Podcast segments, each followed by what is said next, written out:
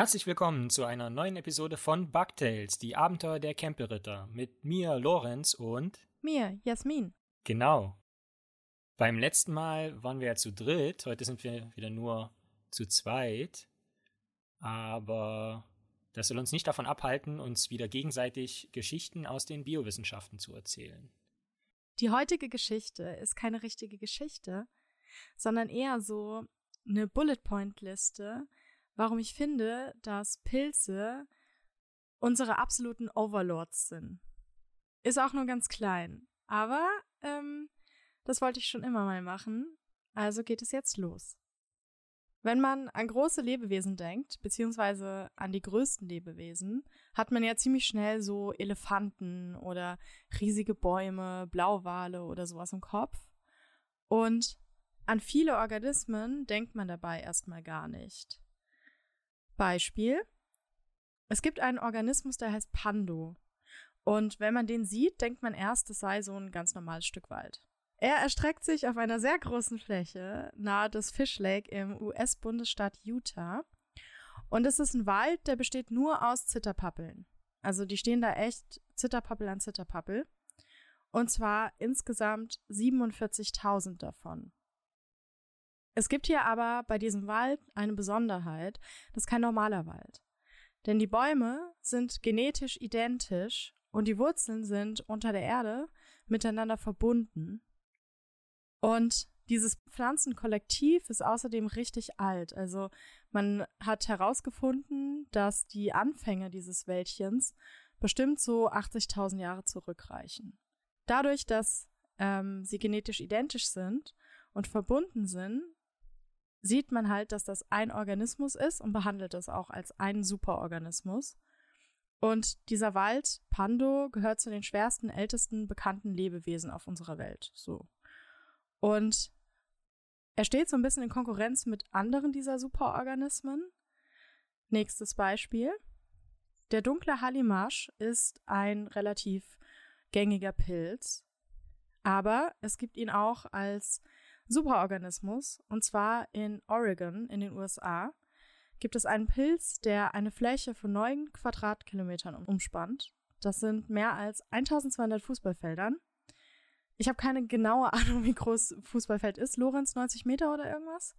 Wie ja, lang ist es? Zwischen 90 und 120 Meter lang und zwischen äh, 40 und 70 Meter breit.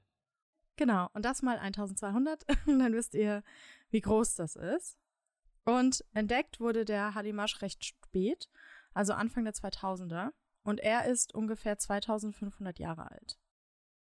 Wenn man durch den Wald läuft und es hat geregnet und dann riecht es ja so gut und man hat so das Pilzkörbchen dabei und ein kleines Messer und dann guckt man nach diesen Hüten, ja. Also nach denen, die man essen darf.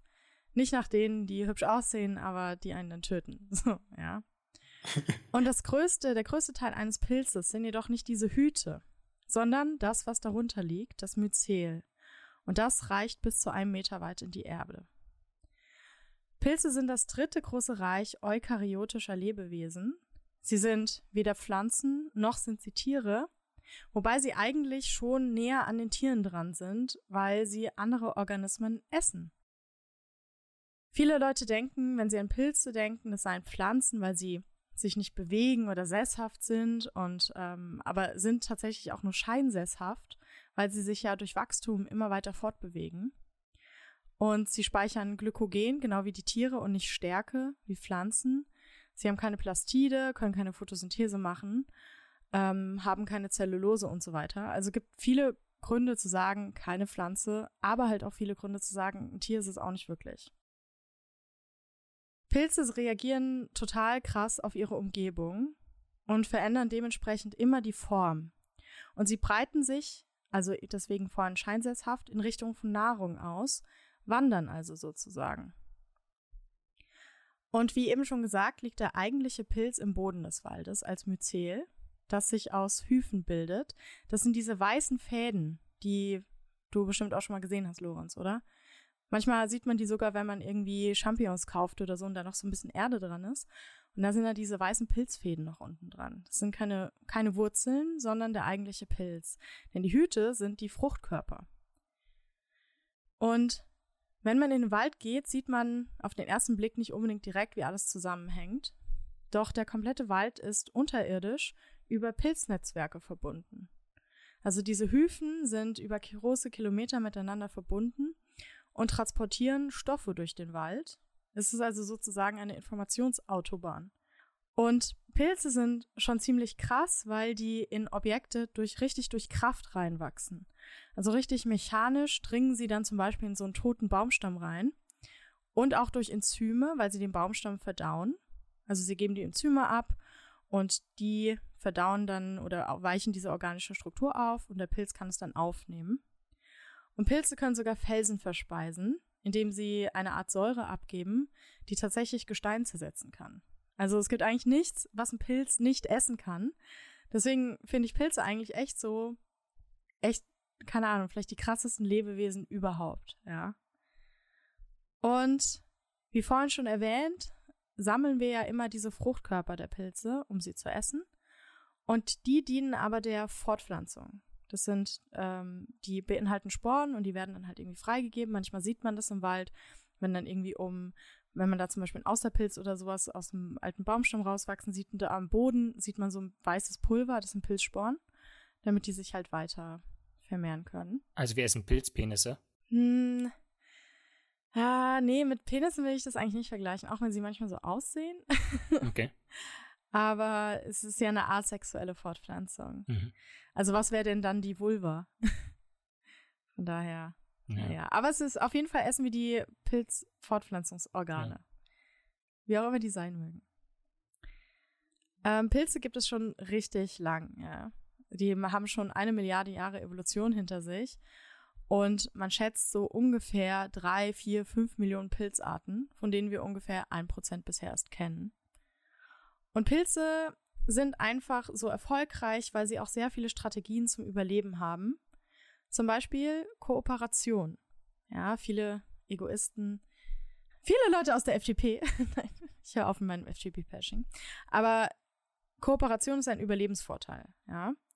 Und Pilze sind sehr gut darin, Symbiosen einzugehen.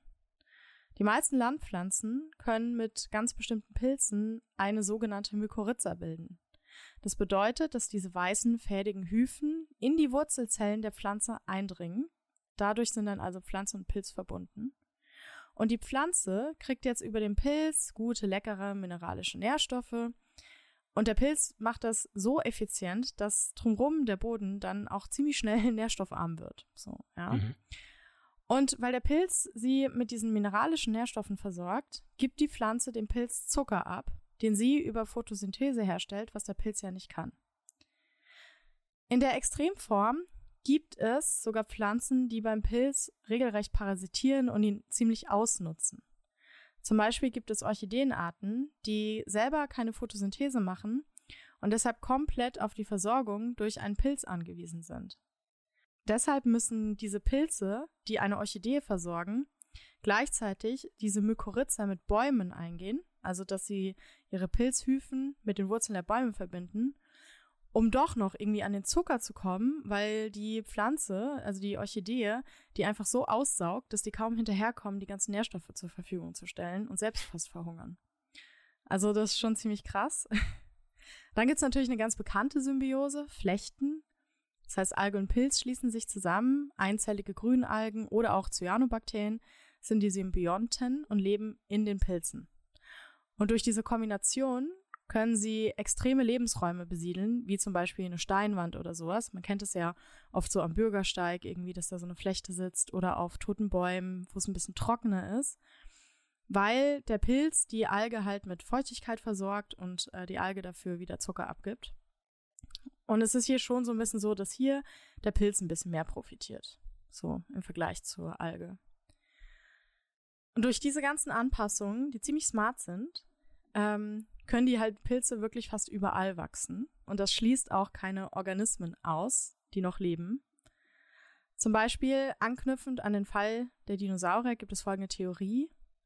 Dadurch, dass sie wechselwarm sind, sind Dinos, also wahren Dinos, anfälliger für Pilze als Säugetiere, die durch die hohe Temperatur, die sie halt dauerhaft halten, so eine Umgebung schaffen, die für die meisten Pilze nicht so gut geeignet ist. Mhm. So, ja. Und Tiere, die wechselwarm sind, die kühlen ja über Nacht zum Beispiel sehr doll ab. Was ein Pilz wieder eigentlich ganz attraktiv findet, so als Lebensraum. Das heißt, er kann dann das Tier infizieren und töten. So.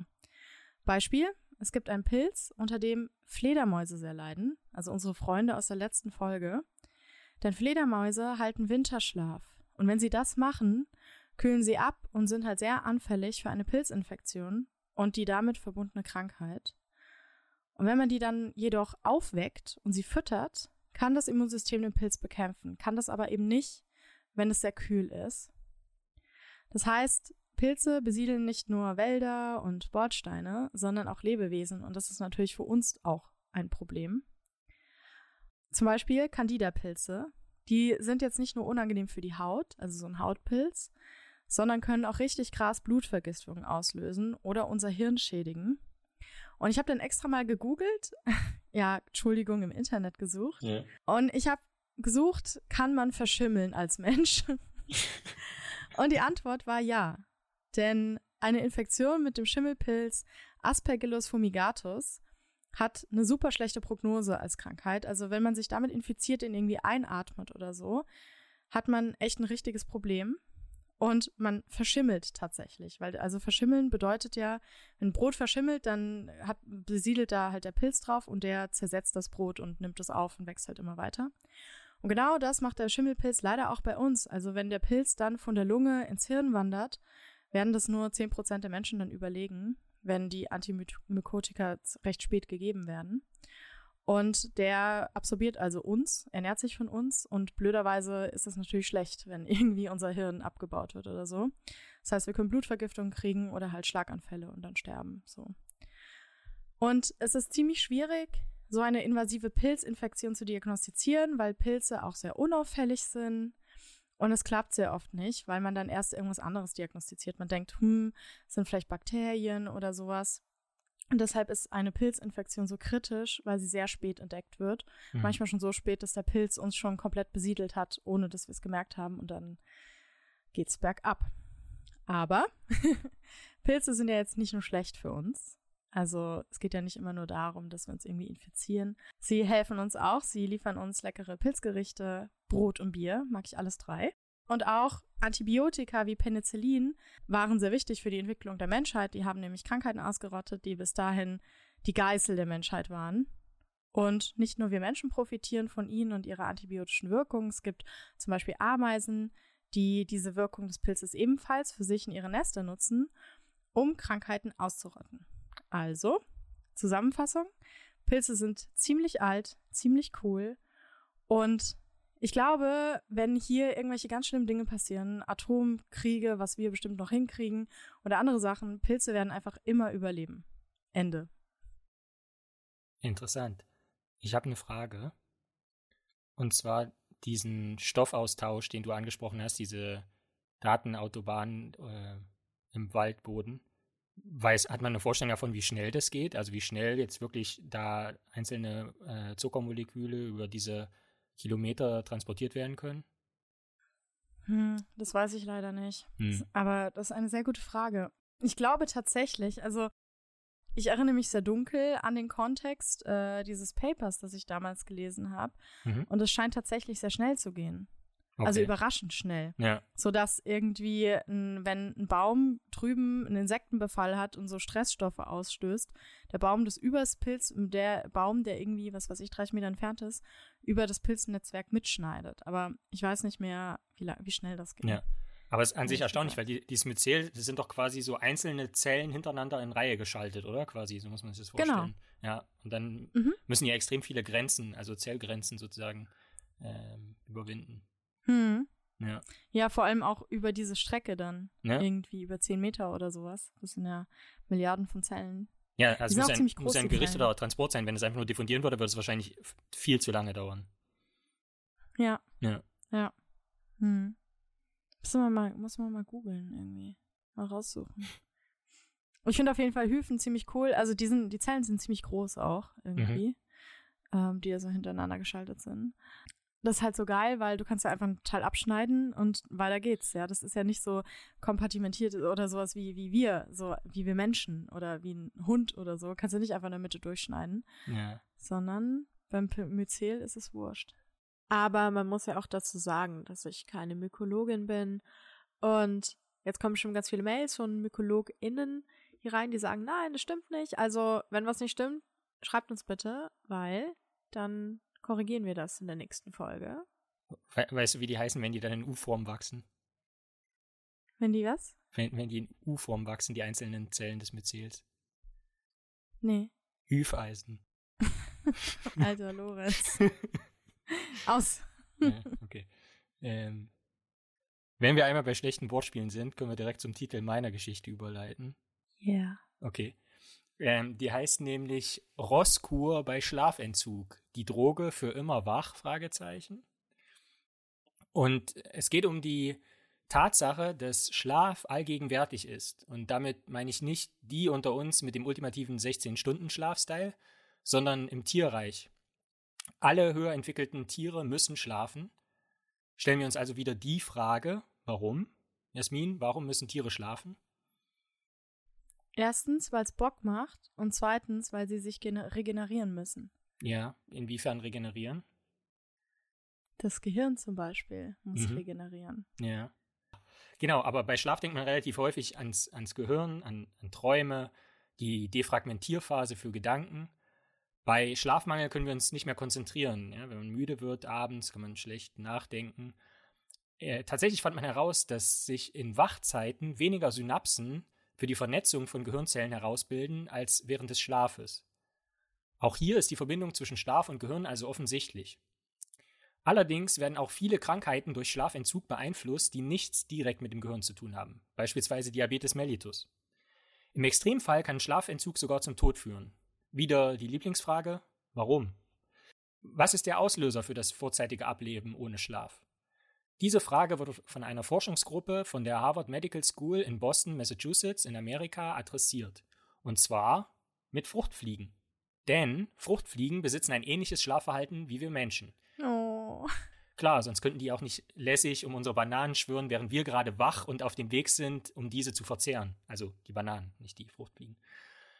Am, am Beginn dieser Forschungsarbeit kam zunächst einmal eine sehr grundlegende Frage auf, nämlich wie man Fliegen überhaupt kontinuierlich wach halten kann, also wie man denen kontinuierlich den Schlaf entziehen kann.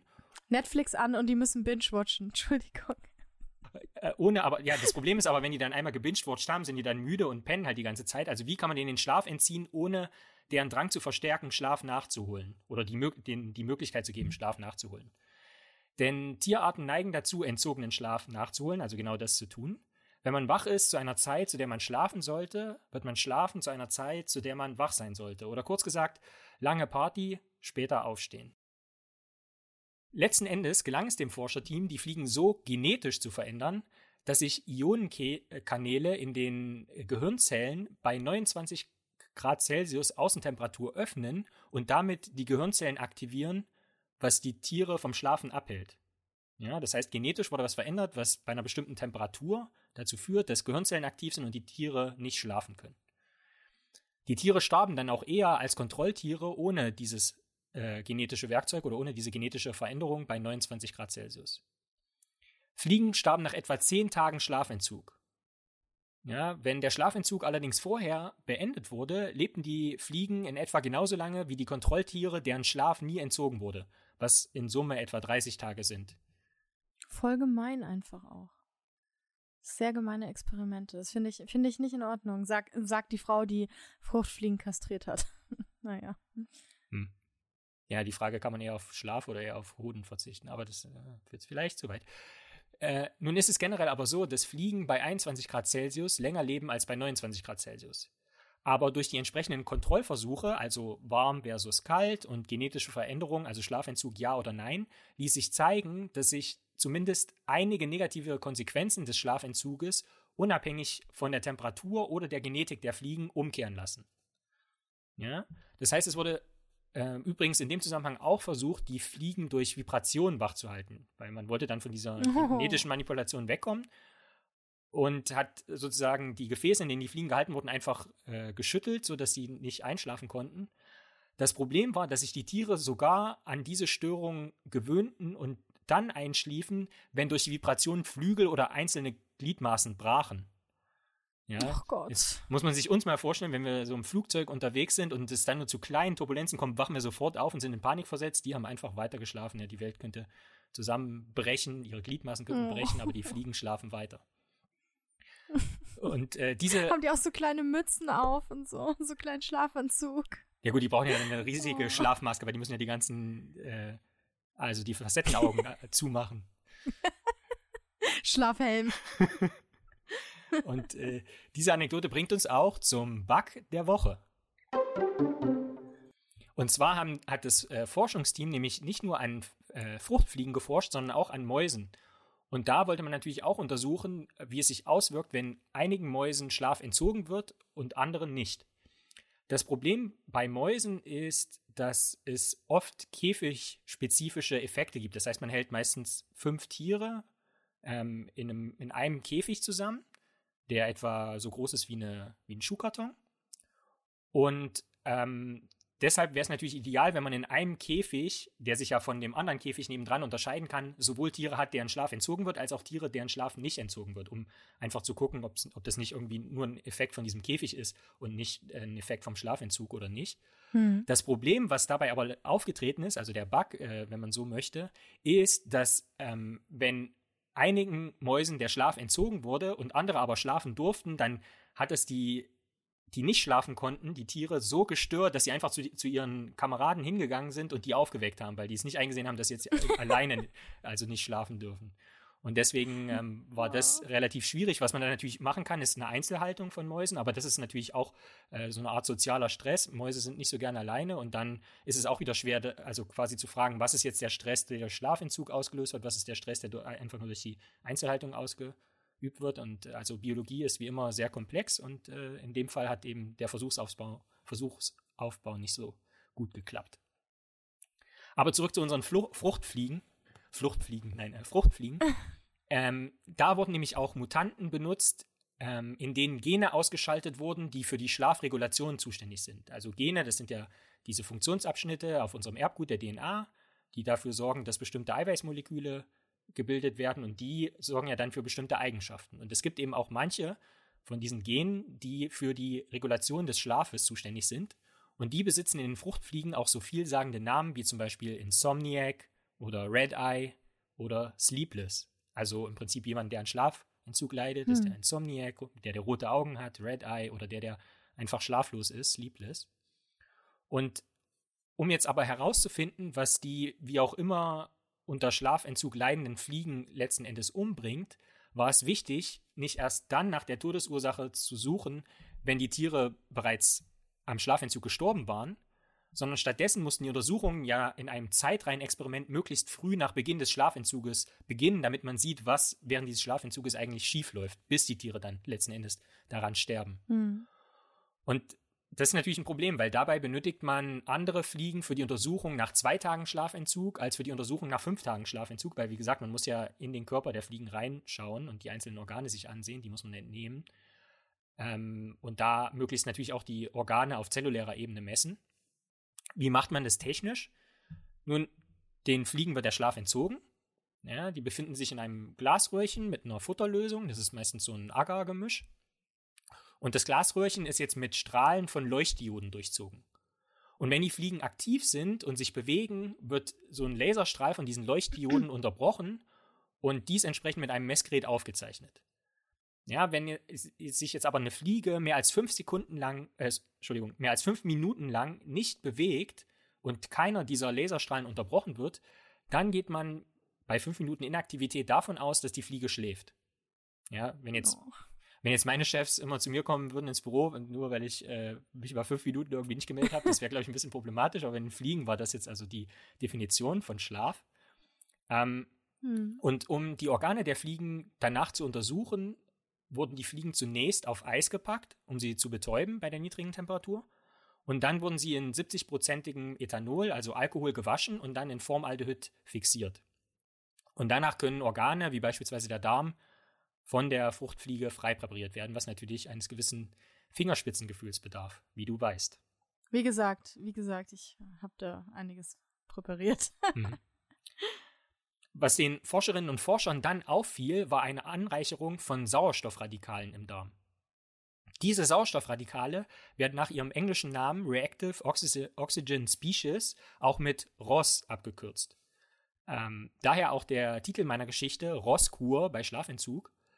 Die sprichwörtliche Rosskur, also mit Doppel-S wie das Pferd, meint aber eigentlich eine medizinische Behandlung mit besonders harschen Methoden. Und an sich ist es auch angebracht in jederlei Hinsicht, denke ich. Immerhin ist Schlafentzug ja auch eine Foltermethode. Aber was ist jetzt dieses ROS, also diese Reactive Oxygen Species, diese Sauerstoffradikale? Was sind die eigentlich genau und wie misst man ROS, also mit einem S wiederum? Ähm, hm. ROS, also diese Sauerstoffradikale, die klauen Elektronen. Und damit oxidieren und destabilisieren sie Moleküle in den einzelnen Zellen. Ähm, von der DNA, also dem Erbgut, bis hin zu äh, Eiweißmolekülen, aber auch Lipiden, das sind die Fettbausteine der Zellmembran. Und diese Destabilisierung führt dazu, dass ähm, ein Zustand ausgelöst wird, der sich oxidativer Stress nennt. Der führt dazu, dass Zellen absterben und Organe langsam Schaden nehmen, was dann in letzter Konsequenz zum Tod der Tiere führen kann. Hm. Und ROS, also diese Sauerstoffradikale, misst man mit einem Farbstoff, der erst in Gegenwart dieser Elektronendiebe, also ROS, zu fluoreszieren, also zu leuchten beginnt. Und das Forscherteam beobachtete genau das bei längerem Schlafentzug, also dass mehr ROS gebildet wird, da danach auch mehr Zellen sterben im Darm und schließlich, dass die Fliegen auch daran sterben. Um jetzt aber zu testen, ob das ursächlich miteinander zusammenhängt, also Schlafentzug ursächlich ist für die Bildung von Sauerstoffradikalen und dann eben dieses Zellsterben für den Tod der Tiere, damit konnte, also da konnte man sich ja schon sicher sein, aber diese Sauerstoffradikale jetzt dazu führen, ähm, musste man in diese mutmaßliche Kausalkette von Ursache, Schlafentzug und Wirkung ROS, also Sauerstoffradikale, in diese Kausalkette musste man eingreifen mit einer Intervention. Und diese Intervention waren 53 verschiedene Antioxidantien. Die hat man getestet. Hm. Was sind Antioxidantien? Naja, ROS klaut Elektronen, oxidiert und destabilisiert, damit Moleküle. Antioxidantien können genau diese Oxidation verhindern. Anti, die sind dagegen, gegen die Oxidation, Antioxidantien. Und ähm, wo finden wir solche Antioxidantien, die jetzt also vor den Elektronendieben im ROS schützen können? Antioxidantien finden wir in Nüssen, in Beeren mit zwei E, äh, in Zitrus, Zitrusfrüchten Und auch in unserem Bruder Brokkoli. Bärensmoothie, so ein bisschen, bisschen komisch dann. mm, ja. Gefrorene Beeren. Mhm. Ich mache mir ja gerne gefrorene Beeren in meinen Wein. Beeren mit zwei E enthalten Antioxidantien und, und 53 von denen, die von diesem äh, Forschungsteam getestet worden sind, von diesen 53 waren, haben elf im Futter der Fliegen für das Überleben der Fliegen bei sonst tödlichem Schlafentzug gesorgt. Noch krasser, genetische Manipulation der Fliegen zeigte, dass nur Darmzellen die Moleküle zur Entgiftung von ROS produzieren, das Überleben trotz Schlafentzug sicherstellen. Also nicht etwa wie im hm. Gehirn beispielsweise, weil es könnte ja auch sein, dass diese Sauerstoffradikale zwar irgendwie im, äh, im Darm zum Zelltod führen, aber dann noch irgendeine andere Wirkung im Körper haben, die man in erster Instanz übersehen hat. Nee, aber wenn die Darmzellen diese Sauerstoffradikale entgiften konnten, dann haben die Tiere trotz Schlafentzug überlebt. Krass. Also wurde damit auch gezeigt, dass diese Antioxidantien auch wirklich im Darm wirken und eben der Zelltod im Darm ähm, das Absterben bei Schlafentzug in den Fruchtfliegen erklären könnte. Sind Antioxidantien jetzt also die Drogen, um für immer wach zu sein? Nun, zunächst einmal muss man sich eingestehen, dass man mit all diesen Experimenten noch nicht gezeigt hat, warum sich diese Sauerstoffradikale, also ROS, bei Schlafentzug im Darm anreichern ja, wird es vermehrt produziert, was sowieso bei allen molekularen Prozessen oder bei vielen molekularen Prozessen, beispielsweise der Zellatmung, geschieht, oder wird es einfach langsamer abgebaut als sonst? Ähm, wird es von den Nervensträngen, die aus dem Gehirn bis zum Darm reichen, angeregt? Also gibt es vielleicht doch zumindest eine indirekte Beteiligung des Gehirns? Weil wir hatten ja schon erwähnt, dass die Verbindung Gehirn-Schlafentzug äh, durchaus äh, etabliert ist. Aber wie gesagt, von einem mechanistischen Verständnis ist man da noch weit entfernt. Und unabhängig davon gilt aber auch zu beachten, dass wenn man zu viel Antioxidantien verabreicht hat, also den Fliegen, oder wenn man zu früh diese Antioxidantien gegeben hat, dann wirkte sich das auch schädlich auf die Fliegen aus. Ja, man kann sich das ja so erklären, dass Sauerstoff auch mal ein Gift war. Als sich unsere Atmosphäre erst mit Sauerstoff angereichert hat, hatten ja die Organismen, die zu der Zeit gelebt haben, die kamen ohne Sauerstoff zurecht. Ähm, und deswegen ist es ja mitunter, also kann es ja auch so sein, dass also weniger Sauerstoff mitunter gut ist und ähm, geringe Konzentrationen von diesen Sauerstoffradikalen, also von diesen ROS-Molekülen, sind wiederum auch wichtig, beispielsweise für die äh, Stammzellen im Darm. Ja, das heißt, es gibt hier ein sehr ähm, sensibles physiologisches Gleichgewicht und ähm, bei Schlafentzug wird das aus der Balance gebracht, aber man kann sich das nicht so einfach vorstellen, dass, dass es dann eine Alles- oder Nichts-Reaktion ist. Wenn Antioxidantien da sind, ist wieder alles gut. Ähm, und es ist, wie gesagt, auch ein dynamisches System. Das heißt, der Zeitpunkt der Medikamentengabe, wenn man so will, ist natürlich dann auch kritisch. Und ähm, zum Schluss sei ohnehin die berechtigte Frage aufgeworfen, ob das, was für Fliegen gilt, auch für Menschen gilt. Denn trotz ähnlichem Schlafverhalten sind die Unterschiede zwischen Menschen und Fliegen in den meisten Fällen zumindest offensichtlich. Ja, das heißt, nur mit entsprechender Vorsicht sollte man die Ergebnisse dieser Forschungsarbeit verallgemeinern. Es lässt sich jedoch feststellen, dass bei Menschen mit chronischem Schlafmangel besonders häufig Darmerkrankungen diagnostiziert werden. Ja, das heißt, es scheint zumindest gewisse Parallelen zu geben. Und jetzt ist es ganz einfach so, dass Grundlagenforschung in den Fliegen hier zumindest ermöglicht, dass wir jetzt entsprechende Tests starten können, ob vielleicht eine Rosskur eventuell in diesem Fall vorbeugend oder heilend wirken kann bei Darmerkrankungen äh, im Kontext mit chronischem Schlafmangel. Finn. Hm. Ich finde es erstmal ziemlich gemein, dass man die Fliegen nicht schlafen lässt. Ja. Das finde ich nicht nett. Und dann, dass man sie dann auch äh, mit Ethanol wäscht und mit Formaldehyd fixiert und sie yeah. dann aufschneidet. Finde ich nicht nett. Aber würdest du immer wach sein wollen? Also ich, ich glaube, meine Netto-Produktivität würde sich nicht verändern. Also ich würde dann zwar mehr schaffen, aber ich würde also weniger effizient sein und dann kommt es wahrscheinlich aufs Gleiche raus. Insofern, ich finde halt diese Defragmentierphase für Gedanken schon ziemlich wichtig. Glaube ich. Hm. Aber ich meine, so ein, so ein Pilz zum Beispiel, der ist ja immer wach. Hm. Sozusagen. Ja. Stell mal vor, man stellt irgendwann fest, dass Pilze und so Pflanzen und sowas auch Bewusstsein haben. Bakterien. Stell dir vor, eine Bakterie teilt sich und jedes Mal so, ah, nein. Zack, zerrissen. Man will ja immer das haben, was man nicht hat. Also ich glaube, die würden dann halt super gern mal pennen wollen, weil die keine Lust hätten auf Dauer irgendwie. Ja. Ja, ich fände so, schon die Vorstellung, immer wach zu sein. Also ich finde Schlafen eigentlich scheiße, aber hm. immer wach sein irgendwie auch nicht so toll. Gibt's was dazwischen? Wobei ich bin ja immer müde. Also vielleicht ist das ja schon das hm. perfekte hm. Hybrid. Ja. Huh. Das bringt uns dann im Prinzip auch zu unserer neuen Kategorie, die Frage. Okay. Also, du hattest ja erwähnt, dass von den Pilzen erst etwa ein Prozent äh, bekannt ist.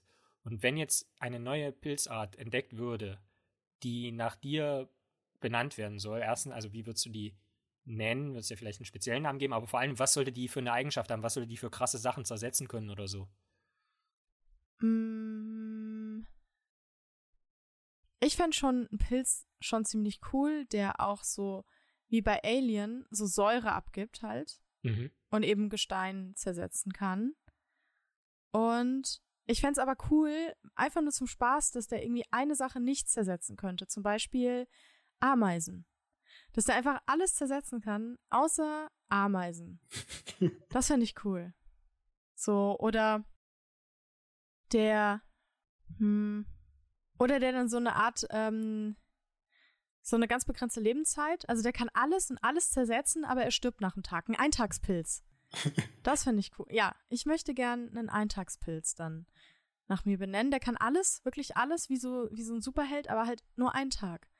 Und dann ist er tot. Mhm. Das fand ich gut. Dann, äh, falls hier Pilzforscherinnen und Pilzforscher zuhören, ihr wisst, wonach zu suchen ist. Aber die Frage ist, wie pflanzt er sich fort? Ich fände es cool, wenn sich der Pilz auch ein bisschen was anderes ausdenken würde, als einfach so Sporen. Vielleicht Sporen, die aussehen wie irgendwas, das man essen kann, wie eine Heidelbeere. Und dann isst man die und dann killt einen der Pilz gleich mit. Ich möchte einfach einen extrem heftigen Pilz dann nach mir benennen, der wirklich so ein richtiger Killer ist. Aber nur einen Tag lang. so. Das finde ich gut. Ja, doch, da habe ich Bock drauf.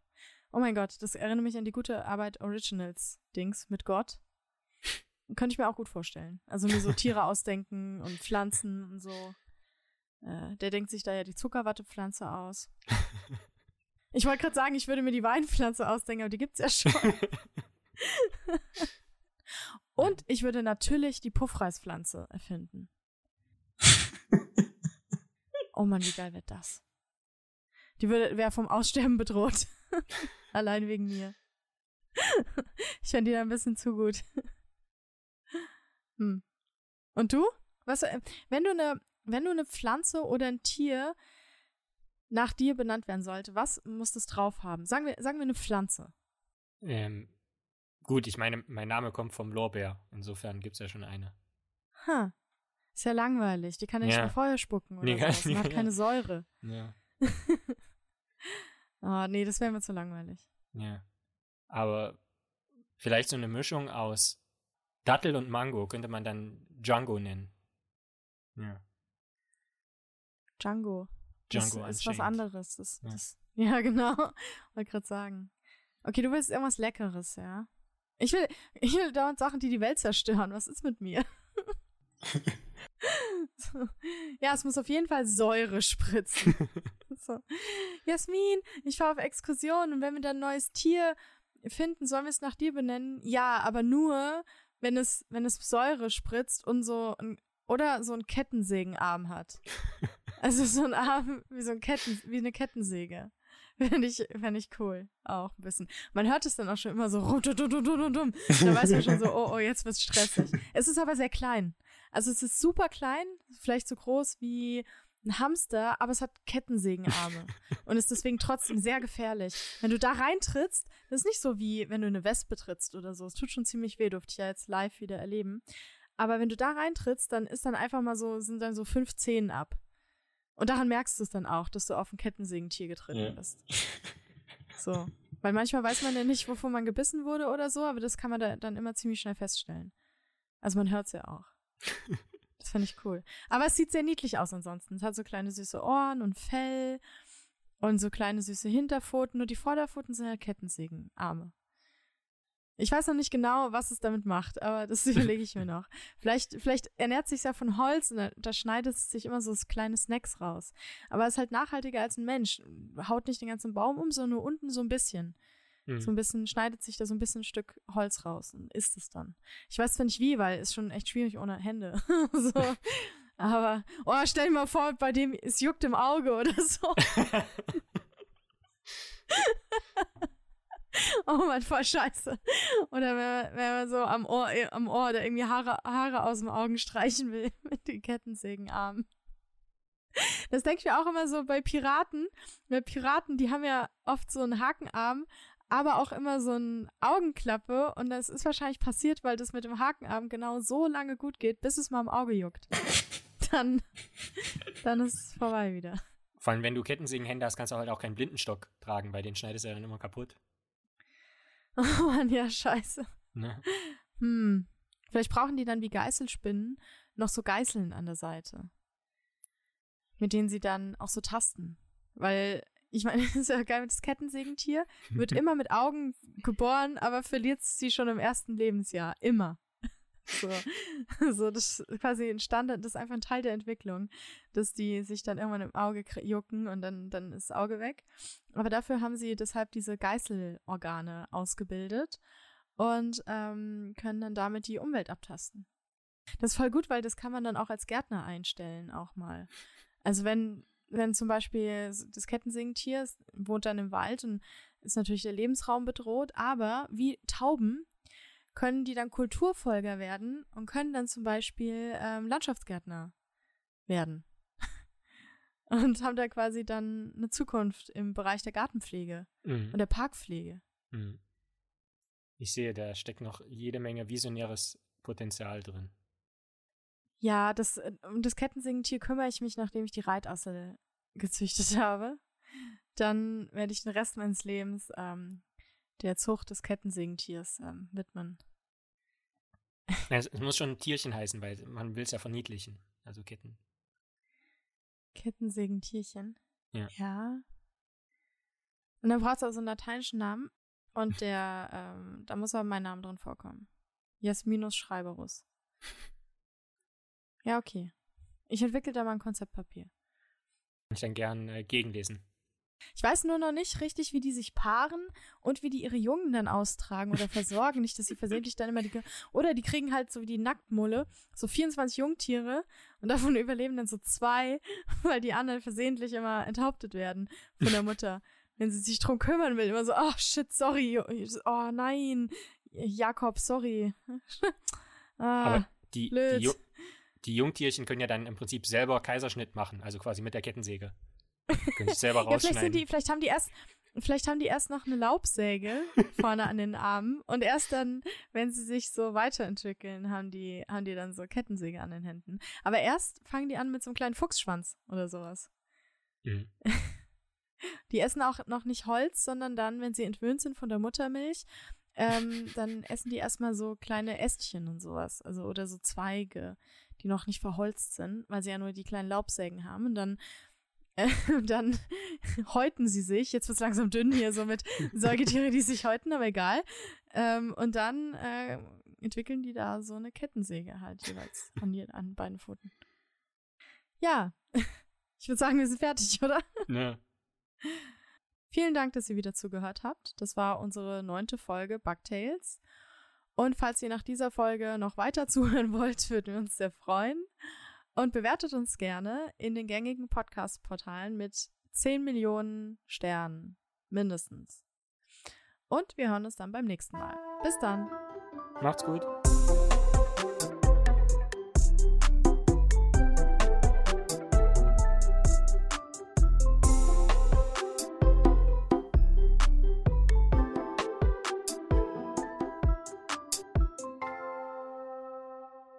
Ich habe die ganze Zeit jetzt so meinen Hamster im Kopf mit so Kettensägenarmen. Und zwei kleinen Augenklappen. Geil.